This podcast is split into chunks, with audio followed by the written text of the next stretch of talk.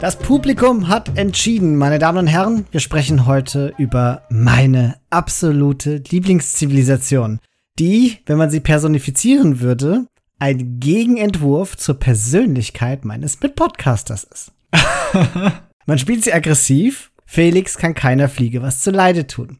Sie ist schnell, Felix hingegen spaziert lieber statt zu rennen. Sie ist exotisch, Felix ist bestenfalls gutbürgerlich und sie hat ihren Power Spike zu Beginn der Ritterzeit, während Felix im Urzeiten-Äquivalent von Post-Imp sein Bett verlässt, wenn nicht gerade seine Freundin früh zur Arbeit muss. Aber eine Sache hat Felix ja doch mit ihnen gemeinsam, denn wir sprechen natürlich von den Berbern und auch Felix hört sich ein bisschen wie ein Kamel an. Komm, sag was altes Kamel. Ebony? wir freuen uns sehr, dass unsere Zivilisationspodcasts gut ankommen und erhalten auch immer wieder tolle Rückmeldungen von euch. Davon gerne mehr. Und falls auch ihr da draußen uns mal Feedback hinterlassen möchtet oder einfach so mit uns und anderen ZuhörerInnen quatschen möchtet, dann kommt gerne zu uns auf Discord. Dort werden wir nämlich direkt auch am Tag der Veröffentlichung dieser Folge die Abstimmung zum nächsten Zivilisationspodcast starten, sodass ihr aus einer von uns vorgefertigten Auswahl entscheiden könnt, über welches Civ wir das nächste Mal sprechen sollen. Den Weg dorthin findet ihr über unsere Homepage www.startthegamealready.de. Außerdem wird es wie immer zu dieser Folge auch die schriftliche Ausarbeitung zu den Berbern als Ergänzung zu unserem stetig wachsenden Zivilisationsdossiers geben. Genauso wie zu unseren Cheat Sheets, das heißt diesen einseitigen Spickzettel, die wir schreiben zu den einzelnen Zivilisationen. Zugriff auf unseren ganzen schriftlichen Materialien erhaltet ihr, wenn ihr zu UnterstützerInnen dieses Podcasts werdet und uns dadurch für kurze oder auch dauerhafte Zeit auf Steady supportet.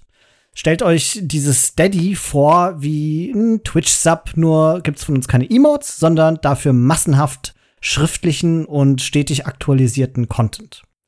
Über die Steady-Plattform erhaltet ihr dann von uns regelmäßig Zugang zu diesen tollen Zusatzdokumenten und werdet auch über Aktualisierung informiert. Natürlich erwarten wir das nicht. Wenn euch aber unsere Folgen gefallen und ihr sogar noch Bonusinhalte wollt, dann könnt ihr uns auf diese Weise eine große Freude bereiten. Und jetzt, schnell wie die Berber, schreiten wir voran und erzählen euch von dieser tollsten aller Zivilisationen. Ich bin ja nur ein bisschen beleidigt nach deinem Intro, aber es war auch schon sehr witzig, ja. ich hatte ja, als du angefangen hast zu sprechen, damit gerechnet, dass du anfangen wirst zu sagen, dass die Berber so das Gegenstück oder das äh, Gegenbeispiel zu meinem Spielstil sind, weil wir ja schon öfter herausgearbeitet haben, dass ich da eher ein bisschen langsamer bin und eher im Late Game dann auspacke und davor etwas defensiv spiele. Und wenn ich das, was du jetzt schon so in unser Dossier geschrieben hast, richtig sehe, dann wirst du heute hier eher vortragen wollen, warum die Berber so eine tolle aggressive Zivilisation sind. Und dann kam das, was du eben sagtest. Witzig war es aber trotzdem. Sei kein beleidigtes Kamel. Ist das ein Ding, was man sagt? Beleidigtes Nein, Kamel? Nein, nicht. oder? Das hast du erfunden. natürlich. Ich hätte natürlich auch das sagen können, was du gesagt hast, aber das wäre ja nicht witzig gewesen. So persönliche Beleidigungen von guten Freunden, das ist doch immer witzig, oder? So Schenkelklopfer und so. Ja, ja, nicht umsonst habe ich dich ja im Discord-Chat, während du noch nach Witzen für die für das folgende Intro gesucht hast, ein Kaspar genannt, was ja die Unique Tech, naja. Lassen wir das und gehen lieber zu, zu der eigentlichen Folge über. Du hast ja vorhin schon gesagt, die Berber sind deine Lieblingszivilisation, aber das ist nicht schon immer so, sondern du als Kavalleriespieler warst ja früher in den Zeiten, als ich angefangen habe mit dem Spiel, ein begeisterter Frankenspieler und jedes einzelne unserer Multiplayer-Spiele stand von vornherein fest. Christian wird die Franken wählen. Und irgendwann hat sich das gewandelt und die Berber sind mehr so die Zivilisation, zu der du greifst, wenn du gerade nicht Lust auf irgendwas spezifisches anderes hast. Was würdest du jetzt sagen, so ganz speziell für dich machen die Berber aus gegenüber den Franken, wo du jetzt gesagt hast, hm, wenn ich mir das so anschaue, mittlerweile gefallen die mir besser. naja, aber seien wir mal ehrlich, hat nicht irgendwie jeder damit angefangen, irgendwie die Franken oder als Äquivalent dazu die Briten als beste und Lieblingszivilisation zu wählen. Also je nachdem, ob du lieber Cav spielst oder lieber Archer, aber sind das nicht die zwei Civs, mit denen man beginnt? Ja, schon, aber du bist auch sehr lange dann dabei geblieben. Währenddessen hatte ich schon alle Archer Siths zweimal durch und da warst du immer noch bei den Franken, die du schon gespielt hast, bevor ich überhaupt äh, wusste, dass Age of Empires 2 und du noch existieren. ja klar, Franken sind halt wahrscheinlich auch mit die beste Sith. Aber wenn wir von Lieblingszivilisationen sprechen, dann ist das ja wie so ein subjektiver Beigeschmack. Die passen besser als die Franken zu meinem Spielstil, weil erstens haben sie Kameleinheiten und ich finde das sehr cool. Und zweitens, was wir schon ein bisschen etabliert haben, da dieser aggressive Spielstil, der liegt den Berbern im Blut und alles an ihnen, und wir werden ja gleich die Zivilisationsboni durchgehen, schreit danach, dass es um Schnelligkeit, um Geschwindigkeit und auch um frühe Power Spikes geht. Und das ist auch meine Stärke während ich im Late Game nicht besonders gut bin oder da halt auch meine Schwächen habe. Und deswegen spielen die Berber mir noch mehr als die Franken in die Karten. Das finde ich ergibt sehr viel Sinn und man hat auch wirklich so, als du mit den Berbern angefangen hast, gemerkt, wie dir das gelegen hat und wie du wirklich komplett aber deine Spielweise dann daraufhin gerichtet hast. Und früher warst du ja immer so, dass du einfach so aus Gewohnheit mehr oder weniger gesagt hast, so, ich bin jetzt Castle Age, ich gehe auf drei Town Center und mach hier mein Ding. Und seit du Berber spielst, hat sich das aber ganz stark gewandelt. Und manchmal gibt's dann auch ganz früh so den Call, ja, ich bleib jetzt bei einem Town Center und ich werde einfach Knights spammen. Und das funktioniert mit denen und das hast du für dich entdeckt und das äh, macht Spaß dabei zuzuschauen, weil du kannst es einfach sehr gut. Das Problem ist dann nur, weil das halt in dieser Form fast nur mit den Berbern geht, ich habe manchmal Schwierigkeiten, ja bei den anderen Cav-Sips das wieder auszugleichen. ja, ist natürlich halt auch alles so ein bisschen Gewohnheitssache. Ist halt wie die Maya mit bei Archan, wo man sich dann irgendwie einfach dran gewöhnt, dass diese Einheiten mehr oder weniger kostenlos sind und dann spielt man andere Zivilisationen und auf einmal braucht man Ressourcen. Das ist ganz verrückt.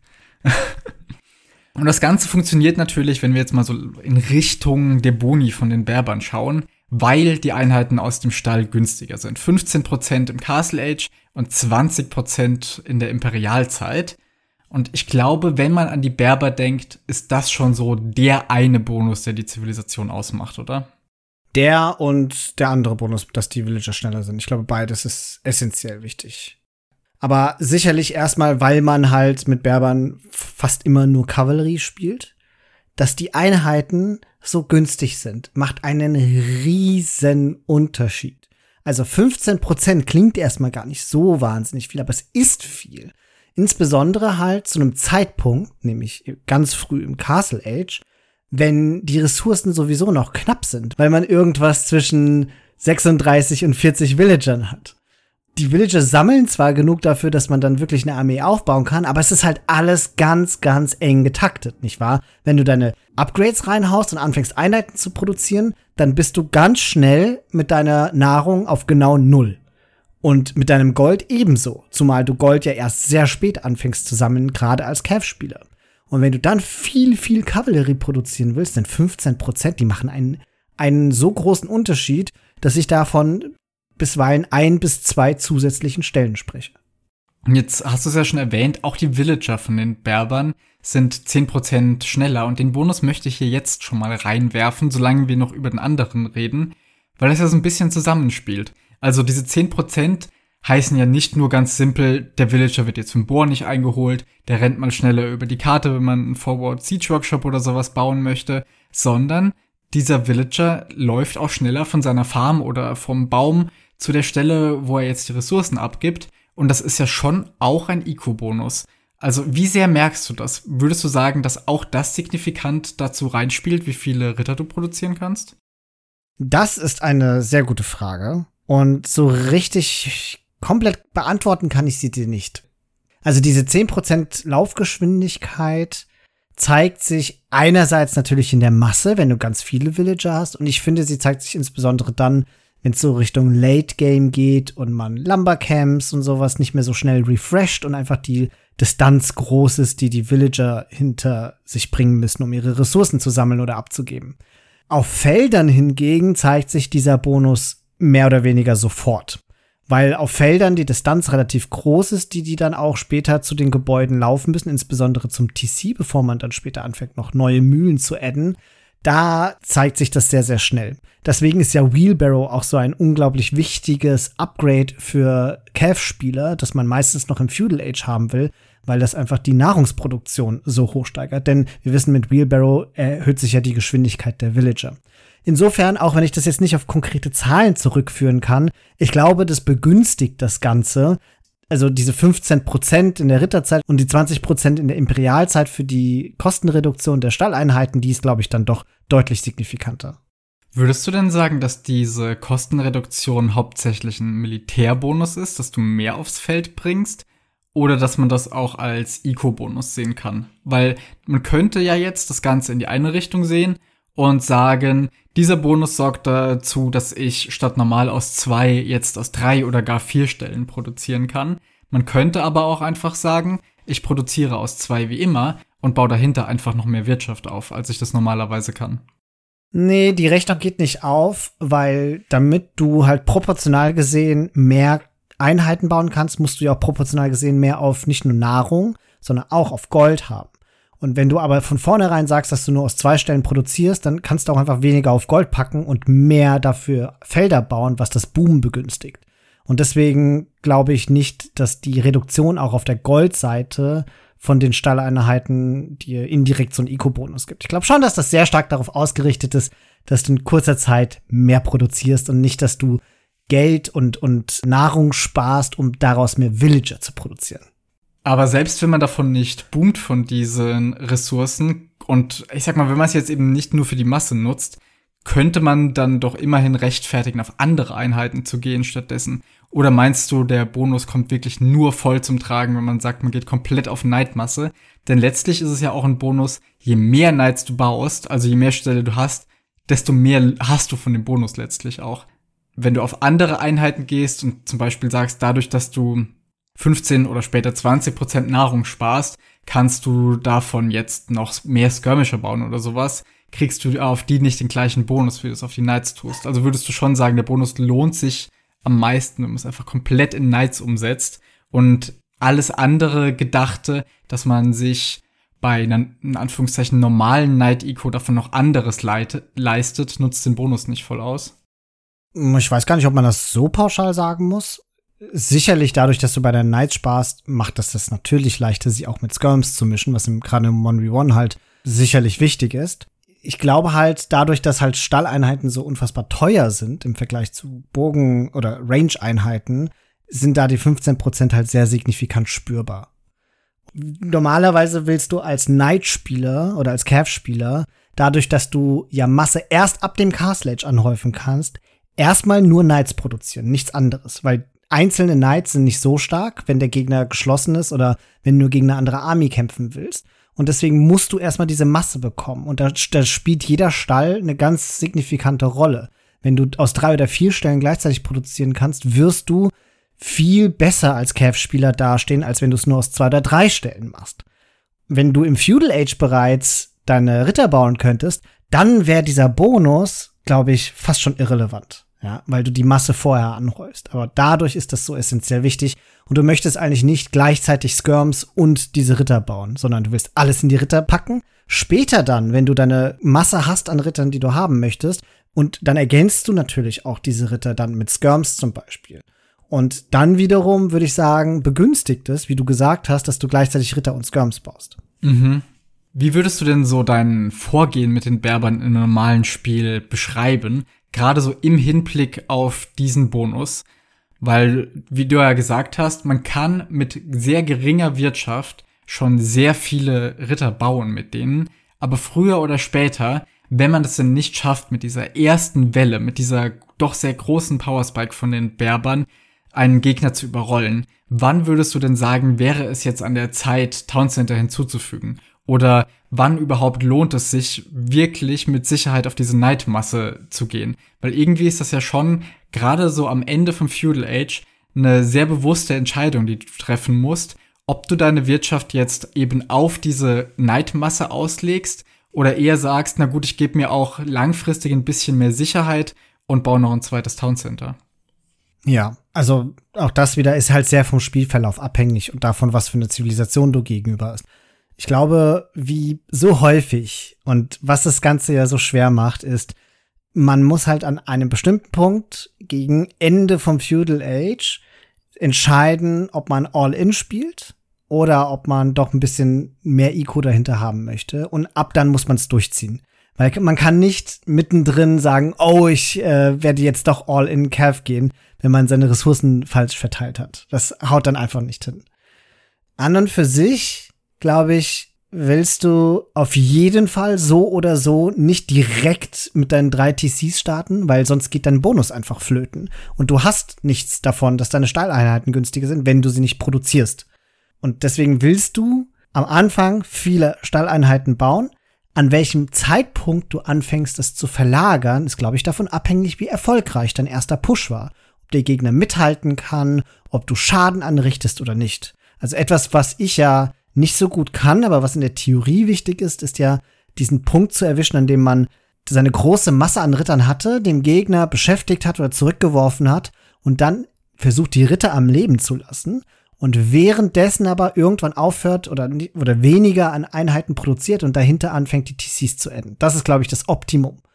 Weil man sehr stark davon ausgehen kann als Berber-Spieler, wenn man nicht im Feudal Age so zu viel Schaden erhalten hat, dass man mit dieser, mit dieser Power-Unit der Ritter, die am Anfang einfach unfassbar stark sind im Castle Age, dass man mit denen sicherlich den Gegner zumindest mal zurückdrängen oder die ganze Schlacht nach Hause zum Gegner verlagern kann. Und wie würdest du das sehen, wenn du jetzt sehr stark in der Defensive bist, also gerade nach dem Feudal Age? Finde ich, sind die Berber eine sehr interessante Zivilisation, weil dir ja dein Stallbonus auch eine Reduktion auf Kamele gibt. Und Kamele sind ja gerade zum Verteidigen gegen andere Kavallerieeinheiten sehr interessant. Aber je nachdem, mit was du angegriffen wirst, kann es ja sein, dass dir jetzt keiner deiner ganzen Boni so richtig was hilft. Aber wäre es für dich so, dass egal was jetzt da an Armee auf dich äh, einstürmt, dass langfristig dein Ziel immer Knights oder irgendwie Stalleinheiten wären? Ich denke da gerade an so Zivilisationen wie jetzt die Hindustanis oder die Gujaras, wo du von vornherein weißt, die haben eine Power Unit, mit der die einfach alles auskontern, was du aus dem Stall baust. Oder wären dann für dich auch ganz andere Einheiten eine Option? Ja, und damit sprichst du ein spannendes Thema an, weshalb zum Beispiel die Berber nicht so gut sind wie die Franken. Die, Fra die, die Berber haben schon Schwierigkeiten damit, wenn es gegen so ganz krasse Power Units geht. Also die Berber-Kamele sind nicht die besten. Die Berber-Ritter sind auch nicht die besten. Sie sind zwar günstig und können in Masse produziert werden, aber sie haben halt kein Paladin-Upgrade. Und die Berber haben vor allen Dingen keine Helps, sie können nur Pikes produzieren was bedeutet, dass eigentlich Kamele für sie im Late Game die bessere Option sind, aber das sind Goldeinheiten. Das macht es so schwierig. Zum Glück haben Berber noch im Grunde voll geupgradete Elite Skirmisher und das ist etwas, was das Spiel gegen Archer-Spieler ein bisschen leichter macht. Aber ansonsten, es kann schwierig werden. Wenn du, ich halte das immer so, wenn ich gegen Calf-Spieler spiele im 2v2, und ich sehe, der ist zuerst oder signifikant früher als ich in der Ritterzeit, dann baue ich Kamele, weil ich weiß, dass der mehr Ritter haben wird, obwohl ich diesen tollen Bonus habe. Und adde dann später Knights. Und wenn ich zuerst im Castle Age bin, dann werde ich gegen den anderen Cash-Spieler trotzdem Knights bauen, weil ich viel schneller, viel mehr haben werde als der. Und Knights sind definitiv die bessere Einheit als Kamele, weil sie mehr aushalten, insbesondere gegen Archer. Das ist ja im Team so wichtig. Plus, sie können halt Villager killen, was Kamele überhaupt nicht können, weil sie an den TCs sterben. Ja, ich denke, gerade gegen Zivilisationen wie eben Hindustanis oder Gujaras mit starken Kamelen ist wahrscheinlich doch das auch eher weniger eine Option, mhm. sondern wahrscheinlich musst du dann doch im zumindest Castle Age, wo deine Pikes ja noch voll geupgradet sind, eher versuchen, damit irgendeinen Vorteil zu erringen, oder? Würdest du sagen, dass der Kostenvorteil der Berber dir dennoch insgesamt, was Kosten-Nutzen angeht, einen Vorteil gibt? Nee, auf keinen Fall. Also es ist halt weniger schlimm, wenn deine Kamele sterben gegenüber dem Gojara-Spieler. Aber also Stand heute ist ja, dass der Gojara-Spieler schon auf dem Weg ins Castle Age, wenn er will, Kamele anhäufen kann. Ja, eben. Ja, und das ist das Hauptproblem, weshalb du nicht auf Knights gehen möchtest. Außer du weißt, dass er das nicht tut. Aber ansonsten sind Kamele von den Gojaras erstmal, also zumindest angsteinflößend. Du kannst mit eigenen Kamelen dagegen gehen, aber ich würde dann auch Herbs reinmischen, klar. Ja, Weil man muss ja sagen, Berber sind eine der interessanten Zivilisationen, die doch recht flexibel sind. Sie haben ja auch in der Schmiede alle Upgrades, aber dann fehlt eben an der einen oder anderen Stelle einfach das letzte Einheiten-Upgrade. Also sie haben kein Arp, sie haben, wie du ja schon gesagt hast, kein Paladin und auch kein Halberdier. Also sie können gerade im Castle Age, und das ist wohl auch ihre eindeutige Stärke, auf einfach alles gehen. Mhm. Und in Imp fehlt es dann aber eigentlich überall an so ein bisschen. Was sie sind in keiner Hinsicht so komplett wehrlos, aber auch nirgendwo jetzt, dass man sagen würde, das ist eine der stärksten Einheiten im Spiel. Sehe ich auch so. Und das macht sie so spannend zu spielen. das Ding ist, Berber sind zum Beispiel fantastisch, auch im Late Game, gegen Zivilisationen wie zum Beispiel die Franken, die halt so eine Power-Gold-Zivilisation sind und die haben halt kein Husar. Und Berber haben halt Husare. Und deswegen mag ich heutzutage die Berber mehr als die Franken, weil ich im Late Game einfach auf die Husare gehen kann, wenn ich möchte. Und das ist so viel wert. Also im Late Game besiege ich Franken eigentlich sehr konstant. Ja, die Husare sind einfach so viel wert. Man muss halt nun auch erstmal dahin kommen. Und das möchte ich jetzt mal kurz zum Anlass nehmen, mit dir über Kamele im Allgemeinen zu sprechen, weil du ja sehr gerne den Satz loslässt. Ja, Kamele sind jetzt auch keine so richtigen Konter gegen Knights. Mhm. Und äh, nimm mir Stellung. Ich vergleiche das mal ganz gerne damit, wie zum Beispiel Camel Archer die Cav Archer kontern. Oder wie Skirms die, die Arbs kontern. Die machen einfach unfassbar großen Schaden dagegen, gegen die Einheit, die sie kontern sollen, und nehmen oder stecken selbst sehr wenig Schaden ein. Und bei Kamelen gegen Rittern ist das nicht so signifikant bemerkbar. Es ist so, dass du mit Rittern durchaus gegen Kamele kämpfen kannst. Du brauchst ein bisschen mehr Einheiten und dann besiegst du auch schon die Kamele. Du wirst mit deinen Kamelen hohe Verluste davon tragen, weil die nicht so wahnsinnig viel Leben haben. Und hinzu kommt in Teamspielen auch noch, dass der, also wenn wir jetzt von der normalen Konstellation gehen, Felix steht hinter mir mit seinen Archern, ich habe da meine Kamele und kämpfe gegen die Ritter und dahinter sind auch wieder Archer vom Gegner. Und die Archer-Spieler schießen hier auf die Cav-Einheiten, dann sterben meine Kamele weg wie die Fliegen, während die Ritter länger überleben. Und das heißt, im 2v2 bemerkt man das noch mehr als im 1v1. Weshalb Kamele nicht so gut die Ritter kontern können. Und ich würde mir wünschen, dass es, dass man so als Ritterspieler mehr Ehrfurcht vor Kamelen haben muss, so wie Skirmisher Crossbows zurückdrängen können in der Defensive. So würde ich mir gerne wünschen, dass Ritter nicht dann in einer kleinen Überzahl doch sagen, ah, ich renn da rein und besieg die Kamele und dann bleiben halt noch drei Ritter übrig und die killen dann die Wills.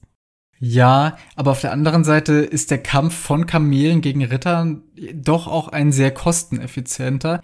Und ich finde, man muss noch mit einrechnen in diese Kosten, dass die Kamele halt auch unter all den Kontereinheiten, die es im Spiel gibt, die einzige sind, die beritten ist und demnach etwas schneller. Es gibt ja mit Skirms und Pikes auch Einheiten, die ganz klar darauf ausgelegt sind, andere zu kontern. Aber das ist wirklich hauptsächlich eine defensive Einheit, während die Kamele ja durchaus auch mobiler sind und sich mehr bewegen können. Insofern. Sag das mal den Janitors. die Arm wurde voll vergessen. Ja, stimmt, über die haben wir später noch zu reden, aber die, die sieht man einfach so selten. Ich finde es jetzt nicht arg unfair, denen gegenüber sich hier nicht einzubeziehen. das ist richtig. Du musst ja überlegen, also stell dir mal vor, die Ritter hätten eine Kontereinheit, also die haben ja schon eine sozusagen immobile Kontereinheit in den Pikes und Helps. Ja. Und da sagt man ja auch, also wenn da Leute gut micron können, dann sind das, ist es eigentlich kein wirklicher Konter, weil die Knights einfach drum herum kennen. Also logisch müssen Kamele halt schnell, schn schnell genug sein, um Ritter auch kontern zu können. Aber wenn sie jetzt eben, weiß nicht, was deine liebste Lösung wäre, dass sie einfach stärker sind oder dass sie auch kein oder ganz wenig Gold kosten. Ich glaube, Kamele könnten ganz schnell zu stark werden. In, durch ja. beide Sachen. Ich habe eigentlich das Gefühl, dass sie an einem ganz guten Punkt sind aktuell. Also ich glaube, ich würde mir zwei Varianten wünschen. Entweder, dass alle Kamel-Zivilisationen Zugriff auf Imp-Camels haben, mhm. weil das ist kostenintensiv, das ist nur im Late-Game der Fall. Ja, und dann können sie es halt auch mit Paladinen aufnehmen. Oder aber, dass die plus eins Melee-Armor bekommen, damit Ritter es nicht so leicht haben, sie so schnell zu besiegen. Gibt es überhaupt Dinge in dem Spiel, die nicht Bonus Schaden, sondern Bonus Rüstung gegen bestimmte Einheiten sind? Gute Frage. Glaub nicht. Glaub nicht, dass es so funktioniert. Das wäre vielleicht noch ein Konzept. Aber wie gesagt, ich habe eigentlich das Gefühl, dass sie an einem ganz guten Punkt sind. Wobei du das wohl besser einschätzen kannst. Du hast ja mehr mit ihnen zu tun. ich würde auch sagen, dass die Kamele schon in Ordnung sind. Ich, wir sprechen ja hier von Wunschdenken. Ne? Und das Ding ist, du spießt Kamele halt logischerweise nur gegen andere Calf-Sivs. Und die meisten Calf-Sivs haben irgendeinen tollen Bonus auf ihren Rittern. Und die Kamele sind gegen Standardritter voll in Ordnung. Aber gegen litauische pa äh, Ritter mit einem tollen Attack-Upgrade durch die Reliquien, die Kamele sterben. Gegen fränkische Ritter mit ihrem HP-Bonus, die Ritter sterben. Und dann hört's halt auf, ein guter Konter zu sein. Ja, bei Sizilianern ist es halt besonders übel. Und da besonders, ja. Und da kannst du eine Reihe von Zivilisationen nennen, wo Kamele, klar, die kosten weniger, aber sie nehmen dir genau deinen Popspace weg und du produzierst ja in der Zeit nicht Ritter, mit denen du dann später Schaden anrichten kannst. Insofern, das ist der Punkt, wo ich sage, Kamele sollten es auch mit diesen ganz, ganz tollen Rittern oder Latest zum Beispiel oder so aufnehmen können. Ja, ich glaube, unsere Ansichten liegen auch dran, dass wir Kamele ein bisschen anders benutzen. Für mich ist das eine Einheit, die ich schnell bauen kann und die ich nicht upgraden muss zu meinen anderen Einheiten dazu, zum Beispiel zu Archern oder sowas. Also ich mhm. brauche jetzt nicht das Pike-Upgrade zu machen oder so. Aber ich, ich erwarte halt von denen jetzt auch nicht so viel wie du. so, und apropos Erwartungen, wie viel haben wir davon zu erwarten, dass die Schiffe 10% schneller sind? Wie oft hatte ich das schon gerettet? Ja, nie, aber das liegt halt daran, dass wir selten Wassermaps spielen und wenn, dann spielen wir keine Berber da drauf. aber es ist ja ein Bonus, der eigentlich gar nicht so blöd ist. Es gibt wenige Momente, in denen sich das bemerkbar machen würde. Und ich glaube, zwei davon sind relativ wichtig. Der erste, wahrscheinlich wichtigste Moment ist, gerade im Feudal Age, Fireship Micro, du kannst halt anderen Fireships wegrennen. Und das erhöht die Wahrscheinlichkeit, dass du deine Fireships reparieren kannst. Du weißt, ich bin ein großer Fan davon, meine Fireships wegzumicron und die allesamt zu reparieren, damit ich die nicht verliere. Das geht mit Berbern sicherlich sehr, sehr viel einfacher. Und das andere ist, wenn du halt ein Landing planst. Und dafür sind Berber ja auf Wassermaps bekannt, dass das gerne mal gemacht werden kann. Weil die Schiffe sich schneller bewegen, kannst du dir auch mal gut und gerne erlauben, mit dem Schiff halt in, ich sag mal, nicht erforschten Gefilden deine Schiffe entlang zu schicken. Also am Kartenrand, dort, wo niemand guckt, um hinter die Base zu gehen, hinter die Insel zu gehen und dann dort zu landen. Das geht mit 10% schnelleren Schiffen gut. Und vielleicht ist auch noch wichtig, dass es für die Fischerboote gut ist, aber die sind sowieso ziemlich speedy. Ich weiß nicht, ob das so wichtig ist. Das ist das, wo ich sogar am meisten dran denke, immer bei diesem Bonus. Dass, dass mir wohl gerade für Hybrid Maps noch so ein bisschen Eco-Boost gibt, wenn meine Schiffe ein ja. bisschen, wenn meine Fischerschiffe ein bisschen schneller fahren. Gerade wenn ich da an sowas wie Four Lakes denke oder sowas, wenn jetzt der Fisch ganz nah an der Küste weg ist und die dann doch sehr weite Strecken zurückzulegen haben. Ich bilde mir ein, dass das was bringt. Ja, also natürlich bringt das was, klar. Auf jeden Fall. Ich glaube halt, für mich Fireship-Spieler ist das halt ja, da nochmal be bemerkbarer, ja, weil auf die Fischerboote achte ich dann später nicht mehr so. Aber du siehst schon, ne? Villager rennen, Stalleinheiten werden schneller erschaffen, Schiffe segeln schneller, es geht nur um Speedy. Stalleinheiten werden nicht schneller erschaffen. Ah, Stalleinheiten sind günstiger. Das, hast, das, das bist du so gewohnt von, von, vom Hunden-Teammate. nee, ich, ich meinte damit, es werden schneller Einheiten erschaffen, weil ich ja einen Stall mehr habe. So ah. wollte ich das eigentlich formulieren. in Gedanken habe ich aus zwei Gedanken eingemacht. Gerade haben wir schon über sie gesprochen, sträflich vernachlässigt, die Janitors. Die Unique Unit von den Berbern oder eine davon, die sie im Stall bauen können und sogar all ihren Teammates noch Zugang dazu geben. Berittene Skirmisher im Endeffekt und eine Einheit, die man wirklich extrem selten sieht. Und das wahrscheinlich nicht ohne Grund. Wie oft hast du die überhaupt schon gebaut? Ich bin mir nicht sicher, ob ich, ich die ein einziges nie. Mal von dir gesehen habe. Noch nie, ne? Ich glaube auch noch nicht. Nö. Oder wenn dann versehentlich. Missklick. bis zu einem gewissen Grad liegt das halt auch daran, dass wir hauptsächlich Teamspiele spielen, ne? Und du da ja. nicht derjenige bist, der auf diese Einheiten gehen sollte. Würdest du im 1v1 dich eher die mal bauen sehen? Ich sehe einfach nicht den Vorteil von ihnen. Also man würde ja sagen, der Vorteil ist, dass sie beritten sind. Ja. Sie kontern halt Archer. Und die müssten doch auch mit Bloodlands noch erheblich mehr HP als normale Skirms haben, oder? Ja, aber sie kosten auch mehr. Ja. Und das Ding ist, dass sie beritten sind, ist gegen Crossbows halt relativ egal, weil du mit Skirms auch hinterher rennen kannst.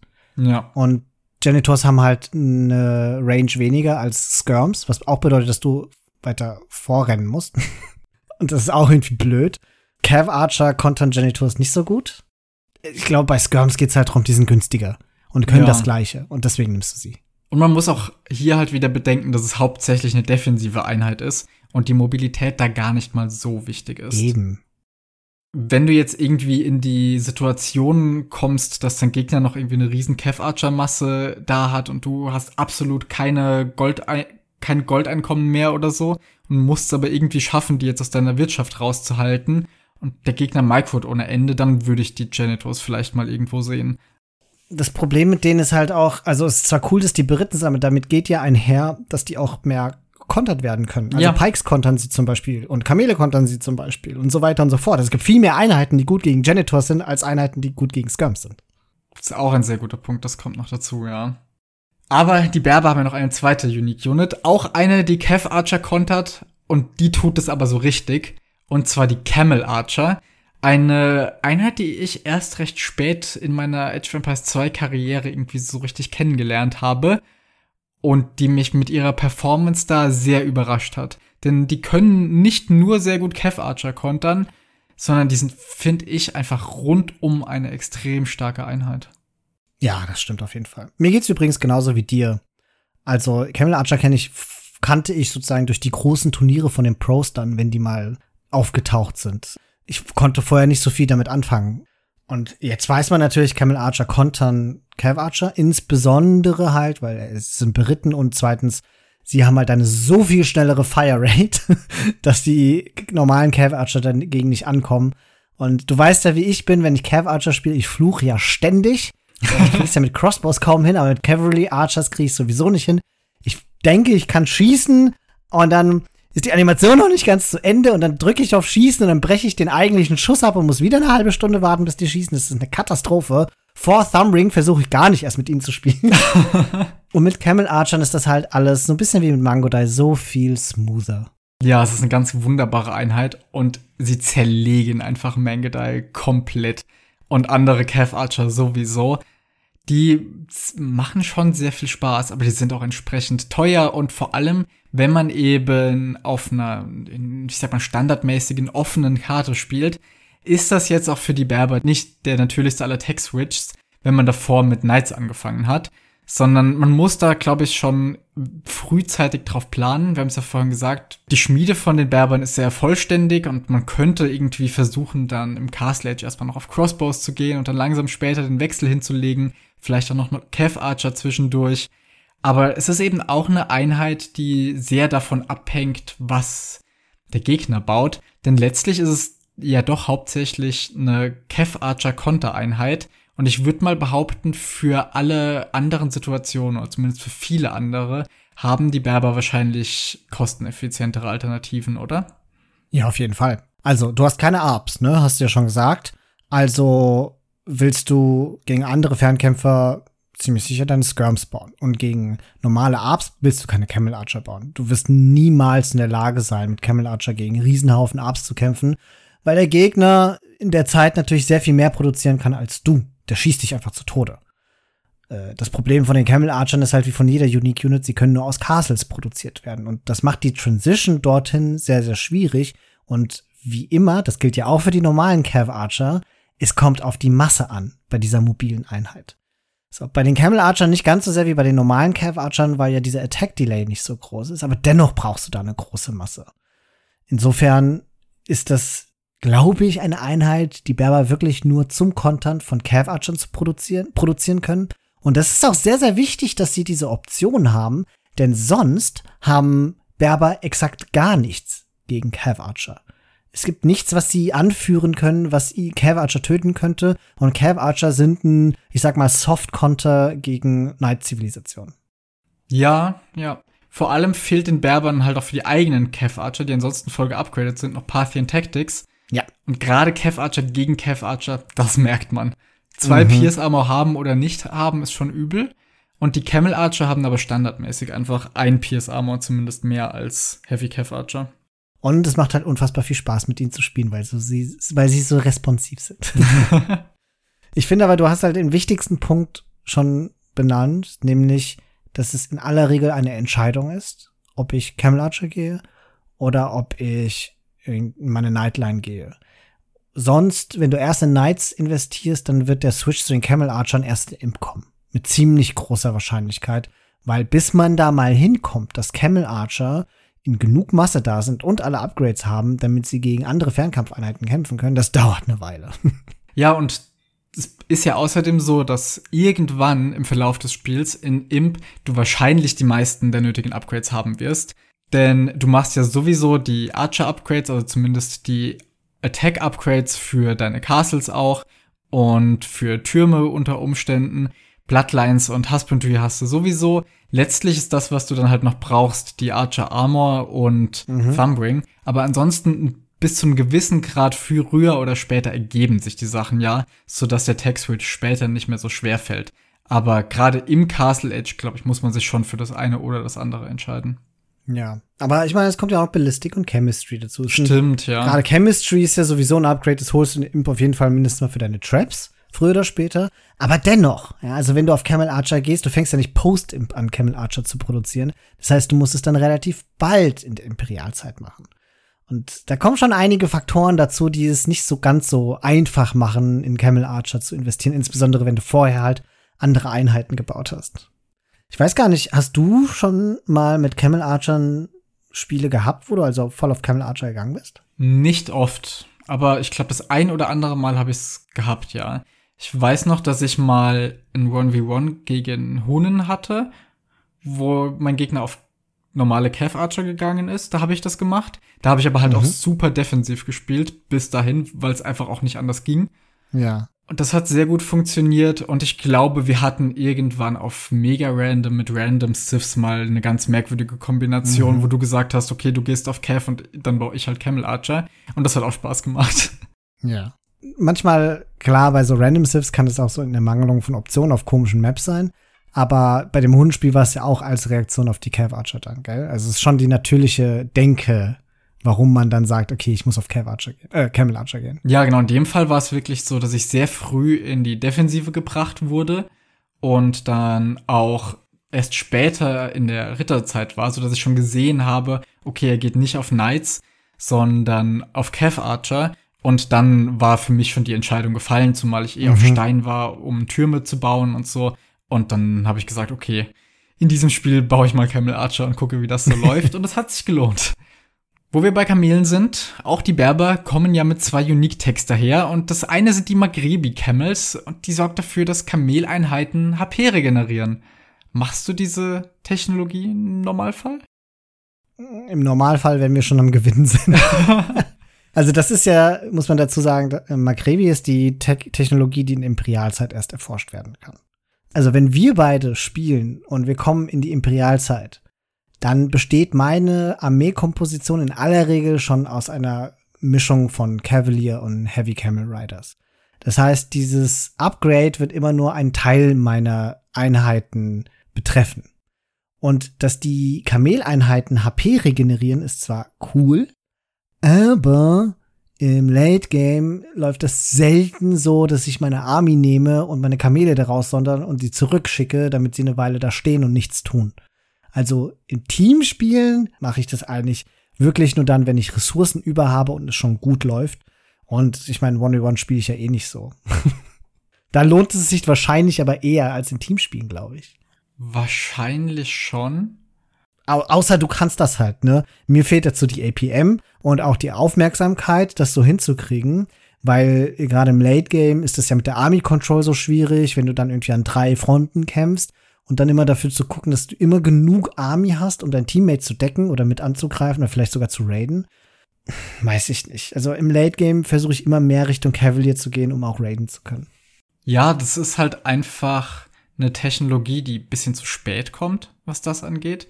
Also es ist, wie du gesagt hast, im Late Game, da kommt es jetzt sowieso nicht mehr auf jede einzelne Einheit an. Man ist nicht mehr so gewillt aufzupassen, dass die Armee möglichst groß bleibt, sondern man produziert halt lieber dann die nächste Einheit hinterher und hat auch, ja, wie du meintest, nicht mehr die Kontrolle einfach über jede mhm. einzelne mhm. Einheit. Im Castle Age wäre das Ganze vielleicht interessanter, aber auf der anderen Seite dann auch wahrscheinlich ein Upgrade, was zu teuer sein müsste, dass man es da machen möchte. All diese Regenerations-Upgrades, die es in dem Spiel gibt, sind einfach alle, bei ob es jetzt die Vikings sind oder das hier und ich glaube, die, die Bengalis haben doch auch noch sowas in der Art. Das kommt einfach zu spät und meistens dann, wenn man auf die Einheiten sowieso nicht mehr aufpassen möchte. Bis auf kostenloses Herbal Medicine von Tutens. Das ist, finde ich, echt krass. Ja, aber das ist ja etwas, was du dann auch bewusster machst und dann eher aufpasst, dass du deine ganze Einheitengruppe jetzt in das Castle schickst und nicht mhm. guckst, ob irgendwo in der gegnerischen Base noch ein einzelnes Kamel rumrennt, ja. dass du jetzt mal kurz in die Ecke schickst und dann fünf Minuten später schaust, ob sich jetzt erholt hat. Genau. Und es ist halt eben auch ein Zeitpunkt, meistens im Castle Age eben. Ja. Also wenn der, wenn der Schlachtplan so aussieht, dass es mal geht, dass du 20 Knights in dein Castle steckt, weil nicht ständig an jeder Seite permanent gekämpft wird. Eben. Also das nicht die beste aller Unique Tags und die andere ist Kaspar. Die sorgt dafür, dass Burgen, und zwar im ganzen Team gleich, 25% schneller arbeiten. Und das klingt nach einer sehr interessanten Technologie, wenn man wie die Berber eine starke Unique Unit hat. Auf jeden Fall. Und das ist auch cool, dass es die ab der Ritterzeit gibt, ne? Weil du willst deine Kamele oder deine Camel Archer ja auch schon dann anfangen, schnell zu produzieren. Das begünstigt so ein kleines bisschen, dass du schneller eine Masse anhäufen kannst. Und dieses äh, Upgrade ist auch gar nicht so teuer. Es kostet nur 250 Nahrung, 250 Gold. Und es ist auch echt cool, dass alle Castles davon betroffen sind. Also in Team-Games zeigt sich dieser Bonus noch stärker. Ich stelle mir das auf Nomad vor, wo du dann mit Spaniern spielst oder mit Sizilianern und so weiter und dann die da auch noch schneller ihre tolle Unique-Units bauen können letzten Endes erforsche ich diese Tech trotzdem eigentlich fast nie. Und wenn ich es tue, dann eher Richtung, wenn ich weiß, du oder wir sind in der Imperialzeit, damit wir schneller äh, Traps aufs Feld bringen können. Aber in der Ritterzeit erforsche ich das sehr selten. Jetzt so rein theoretisch, wo ich drüber nachdenke, müsste der perfekte Zeitpunkt, um das zu erforschen, doch wahrscheinlich der Weg in die Imperialzeit sein, genau. oder? Damit du dann, wenn du ankommst, die schnelleren Castles hast, kannst deine Upgrades machen, Conscription, vielleicht noch für deine Unique Unit und dann möglichst schnell in die Trap-Produktion einsteigen oder eben direkt schneller Traps bauen, wenn es darauf ankommt. Das ist der Grund, warum ich es dann mache. Dann sprechen wir mal über die Strategien, die sich so anbieten mit den Berbern ich würde sagen, die Berber sind dahingehend, gerade was die Eröffnungen angeht, eine super flexible Zivilisation. Also da geht wirklich alles Mögliche, weil sie die breit gefächerten Upgrades und Technologien haben und aber auch, weil sie wirklich diese schnelleren Villager haben. Denn auch die tragen ja dazu bei, dass man sehr aggressiv eröffnen kann. Ich denke da zum Beispiel an Tower Rush oder sowas wo man ja dann mit den Villagern schneller beim Gegner ankommt und auch gegen gegnerische Villager, wenn es dann wirklich zu einem Will-Fight kommt, sehr viel besser micron kann. Warst du schon in der Gelegenheit? Naja, kannst ja denken, dass ich nicht Tower rushe. das stimmt. Aber in der Theorie auf jeden Fall. Spätestens seit unserem Interview mit Sweet Lou, der ja der ultimative Tower Rusher ist, äh, zwar mit den Polen, aber dennoch, und der uns ganz viel beigebracht hat, auch darüber, wie Will-Fights funktionieren, ist klar, es geht da wirklich um jeden Vorteil, den du mit Villager haben kannst. Bei den Polen sind es die HP, die regeneriert werden. Und bei den Berbern ist es dieser Geschwindigkeitsbonus. Und das ist, man kann gar nicht betonen, wie OP der teilweise in Willfights ist, weil du dann im, du kannst immer entscheiden, wann und wo gekämpft wird. Und wenn Will Gefahr ist zu sterben, naja, ah dann rennt er halt einfach weg. Und es gibt nichts, was der Gegner dagegen tun kann. Außer wenn der halt Militia hat, weil die schnell genug sind oder wenn der mit Scouts daherkommt. Aber in reinen Willfights werden Berber die Oberhand haben. Ich finde das richtig, richtig cool und zumindest in der Theorie und aus manchen Pro-Games weiß man das ja auch, funktioniert ein Tower Rush hervorragend mit den Berbern. Auch Layman müsste doch super funktionieren, oder? Du kannst ein Bohr mitnehmen und das holt dich auf dem ganzen Weg zurück nicht ein. Ey, das ist auch auf Nomad so geil. Das macht richtig Spaß. Du brauchst einfach nie Loom, um Bohr zu holen. Es kann fünf Kilometer entfernt sein. Du wirst es nach Hause schaffen, weil das Board dich ein, maximal zweimal erwischt, wenn du die doppelte Distanz der normalen Distanz hast. Und wenn du dann auch noch den Haustrick beherrschst, dann, ja, dann ist es sowieso unsterblich. Und, oder, oder wenn du doch Loom hast, dann kannst du wirklich, im wahrsten Sinne des Wortes, von der anderen Seite dein, dein, das Bohr holen. auch cool für Black Forest, oder? Wo es ja diese Stellen ja. gibt, wo dann drei, vier Boss stehen und dann kannst du alle auf einmal mitnehmen. Mhm, auf jeden Fall. Standard-Opening, aber trotz der schnelleren Villager müsste wohl einfach der Scout Rush sein, ne? Das bietet sich ja an, einfach von der Bildorder her. Scouts into Knights ist ja total beliebt. Eine sehr flüssige Bildorder, die viele Leute so mit als erstes wahrscheinlich auch lernen. Und ja. gerade mit den Berbern, mit dieser leicht besseren Wirtschaft und nachher den günstigeren Knights, ich glaube, das ist einfach ein so mit das Beste, was du tun kannst für Teamgames sowieso und im 1v1 wie immer mit Kavallerie-Zivilisationen muss man dann eben den ein oder anderen Skirmisher da untermischen, damit das alles so funktioniert, wie man sich das vorstellt. Denke ich auch. Also ganz klassisches Opening geht mit den Berbern wunderbar. Es gibt nichts, was dagegen spricht, außer gegebenenfalls, wenn der Spieler, wenn der Gegner halt sehr früh schon im Dark Age sich richtig übel zuwallt, dann bringen der Scouts erstmal nicht so viel dann wird es halt wichtig, die Range-Units dazu zu nehmen. Oder einen späten Tower Rush zu machen. ich glaube aber, dass auch so Sachen wie Man at Arms Archer oder sowas, dass das alles funktionieren kann. Voll. Und vor allem halt dann gut ist, wenn man eben vorhat, langfristig auf Camel Archer zu gehen oder sowas. Dann arbeitet man eben schon in die Richtung, anstatt in Richtung von Knights. Und auch da, die Berber haben ja alles dafür. Ja, ganz genau. Das ist natürlich das Nonplusultra wenn du einen Man at Arms Archer machst und dann später im Castle Age dann auf die Camel Archer gehen willst, weil du dann halt auch schon in die Upgrades investiert hast. So, das ist super gut. Und wenn du das auch noch mit dem Tower Rush äh, zusammennimmst, also Tower Rushed mit deinen Wills vorne, den Speedy Wills, und die mit Man at Arms stützt und danach später in Archer gehst, um, weil du eh schon auf Steilen bist, später ein Castle zu bauen, um auf Camel Archer zu gehen. Ach. Oh je, nach dieser Folge werden alle Leute einfach mit Berbern Tower rushen und du hast es zu verantworten, obwohl du nicht mal gern Tower Rushs magst. Es können die Leute doch gerne machen, solange sie nicht gegen mich spielen. ähm, wir hatten ja schon mal erwähnt, dass Berber wunderbare Husare haben. Die sind ja erstens wunderbar, weil sie alle Upgrades haben und zweitens sind sie ja wunderbar, weil es sind ja Stalleinheiten. Das heißt, die sind ja günstiger. Sie sind ja auch von diesem Bonus, dass die 15, beziehungsweise den Impia dann 20 Prozent weniger kosten. Das macht das Spam von Husaren umso einfacher. Die Husare sind, glaube ich, die Unit, die man haben will, um Camel Archer zu ergänzen. Wenn du eine große Masse an Camel Archer hast, wie immer, willst du ja mit deinen Fernkampfeinheiten vor dir so eine Art Meat Shield haben. Und was gibt's da Besseres als schnelle oder günstig zu erschaffende Husare, mit denen du dann auch noch raiden gehen kannst? Ja, also generell Husar und Kev Archer oder in dem Fall Camel Archer ist ja wohl die stärkste Einheiten oder Armeekomposition im ganzen Spiel. Und gerade mit Berbern, wo die Husare dann auch noch günstiger sind. Ich glaube, das ist einfach, wenn man es schafft, darauf hinzuarbeiten langfristig, gibt es wenig, was das noch richtig auskontern kann. Aber jetzt mal aus der anderen Perspektive. Zum Beispiel, du hast Tataren. Wie gehst du denn vor, wenn du gegen Berber spielst und auf Camel Archer gehst? Das ist eine gute Frage. Also gerade mit Tataren ist es echt schwer, weil man ja wirklich langfristig hauptsächlich auf Kev Archer gehen möchte. Mhm. Ich glaube aber, dass, also gerade Husaren mit Silk Armor müssten sich ziemlich gut schlagen gegen die Camel Archer. Auch mhm. Kamele sind ja für Tataren eine gute Option. Es hängt halt auch immer so ein bisschen ab, mit was der Berber das dann kombinieren würde. Also wenn es Husare sind in Kombination, dann kann ich auf Kamele gehen und konter alles relativ gut. Oder ich kombiniere das eben mit meinen eigenen Husaren mit Silk Armor. Und da können die Camel Archer aber eine Weile drauf schießen, bis die niedergehen. Verstehe.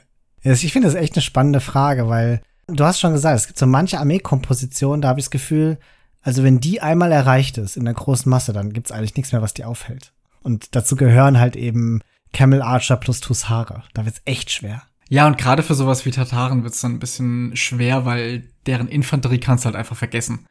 Also du kannst dann nicht mal irgendwie Pikes draufgehen oder sowas, in der Hoffnung, dass die mal den einen oder anderen Hussar erwischen, sondern es müssen wohl wirklich eigene Hussare, die ja immerhin ein bisschen stärker sind, und Kamele sein.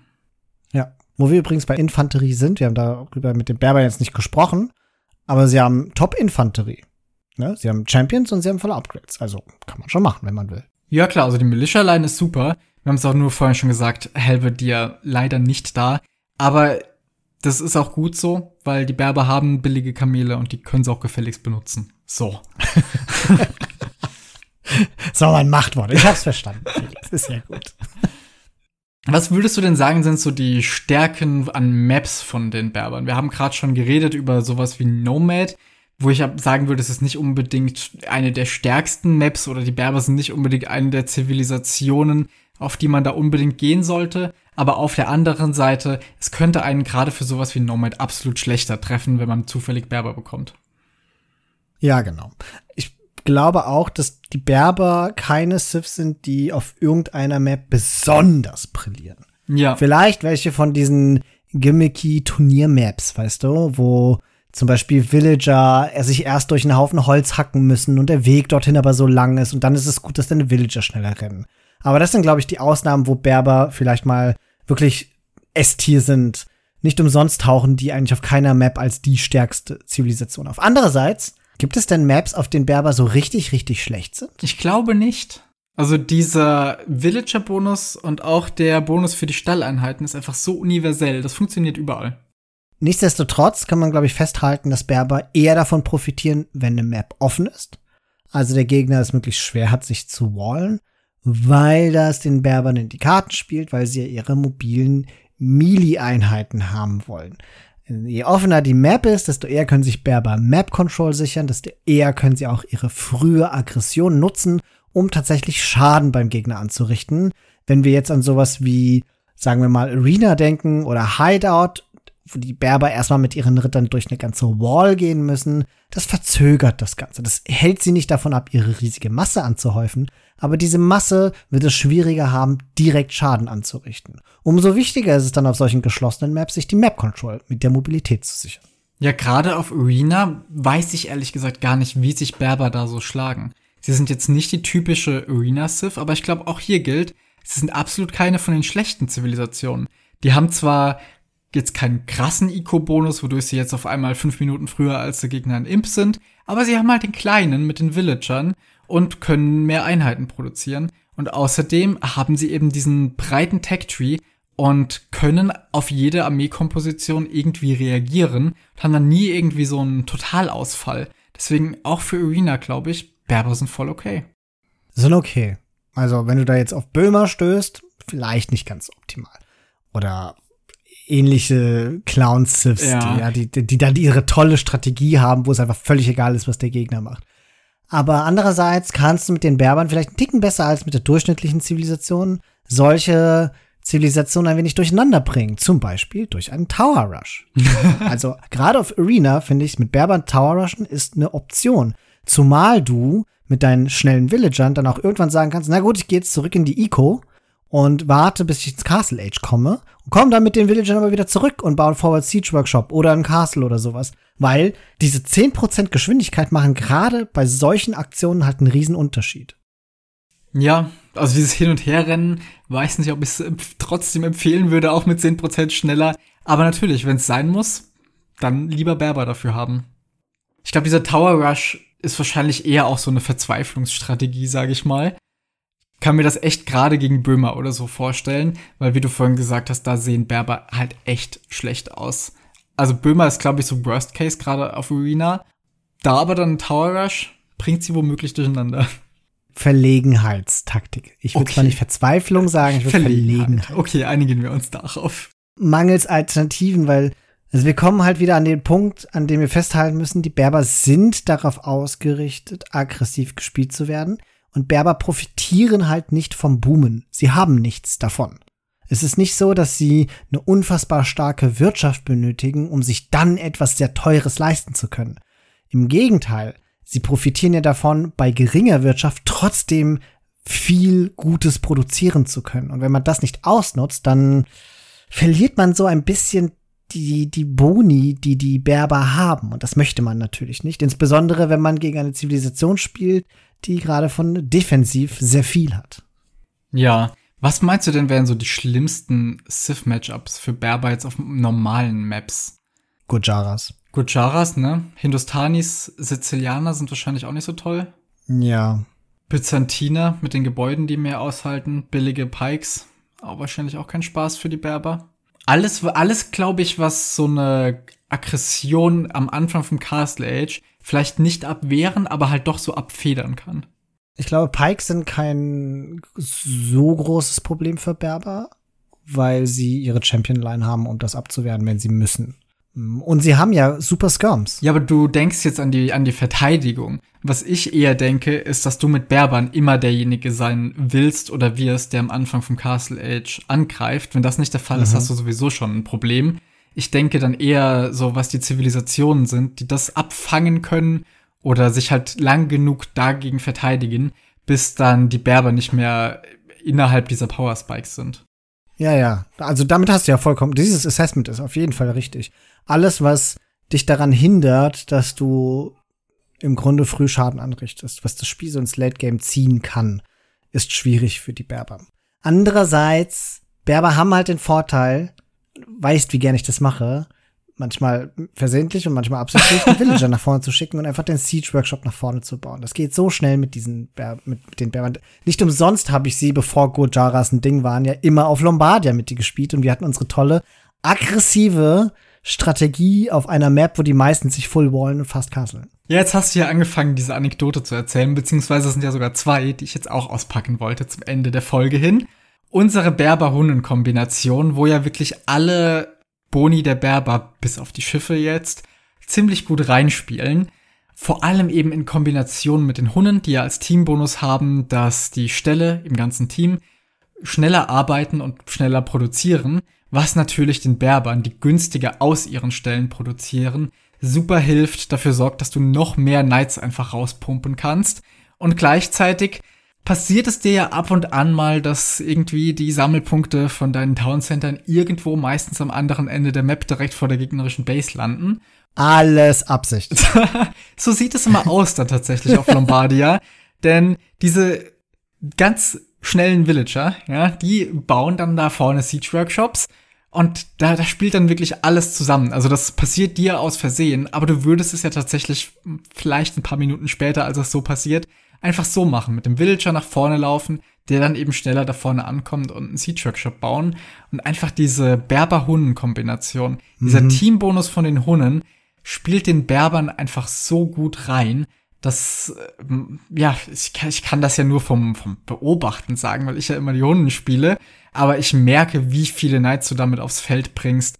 Und ich finde, das ist so eine Kombination, funktioniert wahrscheinlich nicht auf allen Maps, gerade auf Arabia, Kev Archer, Hunden und sowas ja nicht zu empfehlen, aber es macht Spaß und das ist ja manchmal auch die Hauptsache.